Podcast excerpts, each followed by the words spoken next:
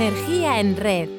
Bienvenidos y bienvenidas a una nueva entrega de estas entrevistas de Energía en Red, el proyecto en el que colaboran mano a mano el Colegio Profesional de Psicología de Aragón y la Universidad San Jorge.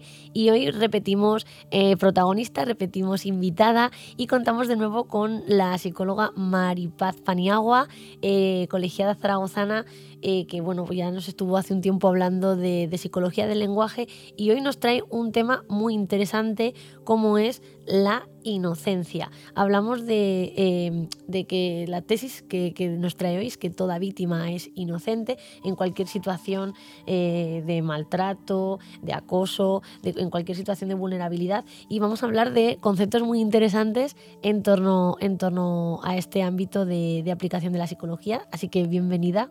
Gracias. Y bueno, vamos a hablar un poco de, este concepto, ¿no? Que es, háblame del concepto de víctima y de esta inocencia.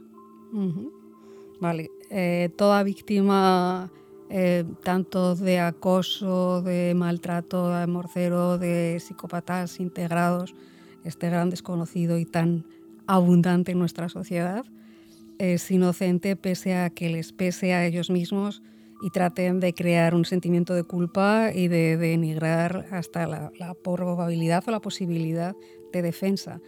Esta defensa se anula con esa indefensión aprendida. Es decir, ante el mismo hecho de decirle a la persona tú no vales, tú no tienes derecho a defenderte, eso sigue reforzando ese sentimiento de víctima, que hace que la persona se sienta culpable, no porque sea culpable, sino porque al victimario le interesa cargar de culpa a la persona porque esa culpa le va a traer al, mayor desastre. ¿De dónde surge esa incapacidad de reconocerse víctima? ¿De dónde, o sea, cuál es la base de esta indefensión aprendida?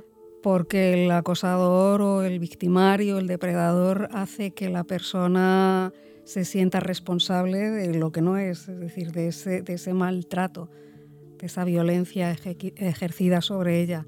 ¿Por qué? Porque al anularla como persona, al sentirse tan violentada, eh, resta la posibilidad de, dignificarse, de, defenderse. Entonces siente que al ser culpable necesita ser castigada, con lo cual se refuerza de nuevo ese victimismo, que no es victimismo mal, mal entendido como, oye, mira, se está haciendo la víctima, ¿no? No, no, no no, es que está siendo maltratada, entonces eso anula a la persona. ¿Este, este rol eh, solo ocurre en una situación con otra persona o es algo que esta persona repite en diferentes situaciones de su vida? Eh, todos somos eh, candidatos a ser víctimas, todos mm, podemos caer en las mm, garras de un psicópata integrado, estos que que van con traje, que van con una sonrisa, que tienen esa facilidad ¿no? para captar la atención de, del, entorno, de, hacerles ver que es el encantador de serpientes realmente. Eh, cuéntame un poco sobre, sobre esta indefensión aprendida, porque yo hace tiempo escuché un, un experimento en el cual se sometía a unos ratones a una pantalla electrificada y se les, se les sometía como, se les exponía a potencias de electricidad tanto tiempo que al final asumían que se electrificaban y ni siquiera se molestaban en, en seguir saltando. No sé, me parece un ejemplo muy ilustrativo de lo que, de este bloqueo ¿no? del individuo. Eh, no sé si me puedes dar algún detalle a nivel psicológico de esta situación. Sí, sí, se les da una de cal, una de arena, un premio y un castigo continuamente sin, sin tener ninguna lógica, con lo cual al final el, ser, ya sea humano o animal, no sabe qué, respuesta va a tener, con lo cual se queda en shock, paralizado, con una indefensión, sin saber cómo responder. Otro fenómeno también muy, eh, muy que tiene mucho sentido con esto que estamos hablando es la revictimización secundaria o victimización secundaria. Sí. Cuéntame en qué consiste. Pues consiste, en, mm, bueno, se hace también con mucha frecuencia el, hecho de decir, bueno, algo habrá hecho, ¿no? Para, que haya tenido, le hayan hecho estas cosas. Alguna, mm, es que es Diana, es que fíjate este niño, ¿no? En los colegios con el acoso. Es que claro, fíjate con el comportamiento que tiene, no me extraña que los otros se metan con él. Entonces, eso hay que anularlo completamente, hay que decir, no.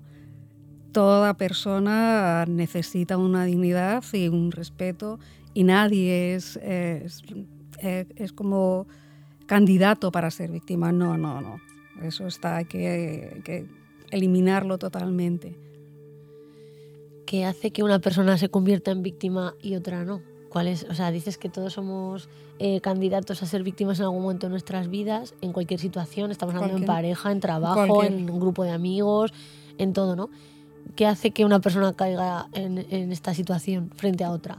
Pues que se encuentre con un psicópata integrado y que en un momento determinado vea cuál es tu punto débil y lo toque. Hablabas, eh, has, mencionado varias veces el tema del psicópata integrado, es un tema que se habla poco y sobre el que existen muchas teorías, también se habla mucho del auge del narcisismo en, las nuevas, ¿no? en la nueva sociedad, con la sociedad de las prisas, de las nuevas tecnologías, el apagado emocional, son muchos conceptos que se escuchan pero que no llegamos a aterrizar del todo. No sé si me quieres hacer alguna... Sí, si ves o sea, te encuentras con un psicópata integrado, échate a correr que no tienes ninguna defensa, es decir, no vas a tener la posibilidad de salir bien parado. Ya, pues, y psicópatas integrados los podemos encontrar eh, a nivel de instituciones, a nivel político, a nivel de eco, ecología también, a niveles de gurús, que son los más peligrosos. Sí. ¿Cómo se detecta una de estas personas? ¿Qué características tiene? Sobre todo no tiene empatía. Sea, la parte más, aunque veas que no, lloran, no lloran ni van a tener ningún sentimiento de dolor ante una situación tuya eh, delicada, ¿no? Es decir, no, van a buscarle una, un doble tuerca para, para, decirte, te lo mereces o qué pasa. Y, te pueden engañar, es decir, tienen eh, la piel esta de poderse camuflar totalmente a ti te puede estar haciendo la vida imposible y el entorno con el que viva a lo mejor eh, le están diciendo que bueno que es la persona más maravillosa del mundo. Qué pasa con estas personas que terminan con la vida de algunas personas ¿no? que preguntan después de esa víctima y dicen bueno pues si, si era un maravilloso si es que tenía un comportamiento intachable ¿Existe alguna estadística de una incidencia de cuántas personas puede haber en, la, en la sociedad? Eh, sí, sí, hay estadísticas. Iñaki Piñuel, que está, es un compañero que es, vamos, un gran especialista en este tema, tiene hechos estudios y te sorprenderías y te asustarías de la cantidad de psicópatas integrados que tenemos alrededor. ¿Y es cierto que es una cifra que va en aumento? Totalmente por la sociedad en la que estamos. Cuéntame un poco sobre eso. Hombre, date cuenta que la sociedad en la que estamos, eh, lo que eh, pues les, hace o destacan, ¿no? Es todo superficial, el, el, aquí, el ahora rápido, es decir, yo quiero esto, me lo tienes que dar, mm, yo tengo derecho a esto, pero no tengo responsabilidad sobre esto. La responsabilidad afectiva es esa gran, esa gran asignatura pendiente ¿no? nuestros días y además tienden a, echar el balón en tu tejado, es decir, no se van a hacer responsables absolutamente de ningún hecho. Hablando de este tema, eh, me gustaría tratar contigo otro fenómeno de, que igual daría para otra entrevista aparte, como es el conocido como lighting, ¿no? Ese, ese eh, desaparezco de tu vida, no te doy ninguna explicación y no te vuelvo a escribir, no te vuelvo a contestar, que es que realmente tiene efectos, eh, bueno, devastadores en cualquier persona. Claro date cuenta que ahí minan tu, tu, derecho a la queja, ¿no? A, decir, bueno, tú me has hecho esto, yo ahora te tengo que decir que no tengo, no, no me puede, nada, no te queda. Entonces, si antes, que, que sobre todo ya lo habrán hecho, ¿no? Han minado tu seguridad, te queda ese, esa pieza ahí diciendo, bueno, pues yo tengo que decir, cuando a la otra persona le va a dar igual lo que le digas. Cuanto más intentes hacerle ver que te ha hecho daño, más se va a subir su ego, más, más daño te va a hacer. ¿Qué demuestra este, este bloqueo? ¿no? Porque muchas veces nos quedamos con la víctima que es la que se ha quedado devastada por esta situación tan cruel, eh, porque no ha tenido derecho, como dices, a esa réplica, pero la otra persona, ¿por qué hace eso, ¿no? O sea, porque realmente te quedas tranquilo una vez has desaparecido sin dar señales de vida. Claro, empatía cero. Claro, claro, lo que ya está además es una, una forma de manipular tus emociones. No te doy el espacio, el tiempo en mi vida para que tú me hagas saber lo que, lo que sientes. Me importa tres hacia dónde va la tendencia en este sentido, ¿no? Porque ahora mismo la verdad es que suena bastante descorazonador, ¿no? No sé si hay algún tipo de mensaje positivo o alguna forma de, también de protegernos de estas actitudes, que alguna clave que puedas compartir con nosotros. Si te encuentras con un psicópata integrado, échate a correr pero primero hay que aprender a detectarlo, ¿no? O sea, En el momento en el que te sientas ninguneado, que sientas que no tiene la más mínima empatía, que no muestra ninguna emoción, échate a correr, pero échate a correr en dirección contraria. ¿Y qué pasa cuando no puedes? Cuando ese, pues ese integrado está en, tu, en, en, el seno de tu familia, en tu trabajo, en tu grupo de amigos, ¿no? Porque mm. muchas veces eh, eh, esa capacidad de, de, encandilar a la gente también juega un factor importante ahí. Entonces, confróntalo. No lo suelen llevar bien.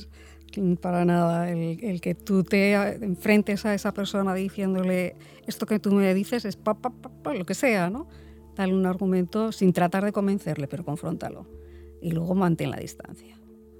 Muy bien, pues muchísimas gracias eh, Maripaz Baniagua por, por esta interesante reflexión sobre el rol de la víctima y, y, la inocencia, que bueno, como, como destacaba nuestra entrevista de hoy, toda víctima es inocente, al menos hasta que se demuestre lo contrario, como dice... Eh, siempre, siempre, siempre, no hace falta demostrarlo. Pues muchísimas gracias por, por, lo que nos has contado y nos vemos en una próxima entrega de estos podcasts de Energía en Red. Muchísimas gracias. Muchas gracias.